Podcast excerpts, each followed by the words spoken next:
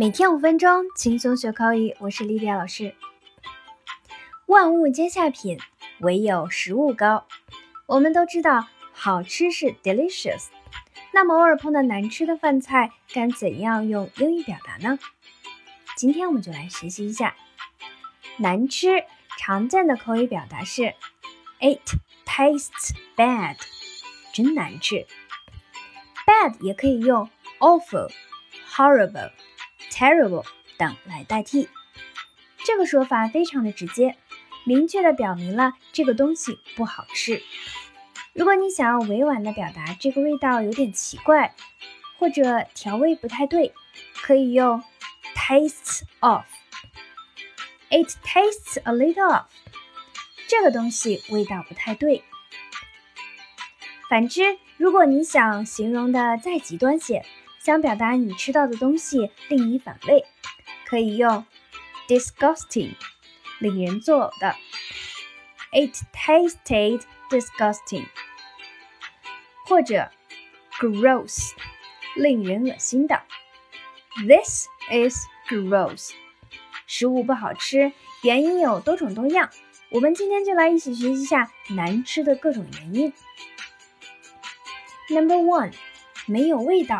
太淡了，可以用 bland or tasteless。I find chicken a little bland。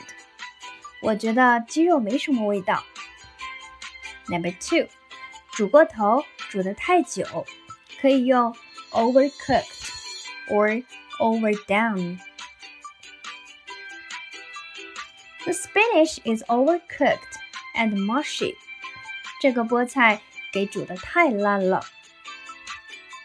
Number three，没煮熟，欠火候，可以用 undercooked or hardly cooked at all，像没有煮过一样。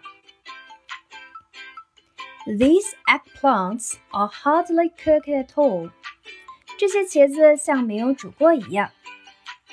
如果想表达生的、未烹饪的，这时候可以用 raw。Number four，油腻的，可以用 greasy、oily、fatty。This stew is a bit greasy。这个炖肉有点油腻。Number five，太咸了，可以用 too salty。The soup is too salty。这个汤太咸了。Number six。 不新鲜的、变质的，可以用 stale。The bread had gone stale。这块面包不新鲜了。那学习了难吃的表达方式，我们再继续看一下，除了 delicious 表达好吃，还可以有哪些表达方式？Number one，yummy，好吃的、美味的。I think I have some more of that yummy chocolate cake. 我想我还要再吃一些美味的巧克力蛋糕。Number two, tasty，可口的东西，味道好的。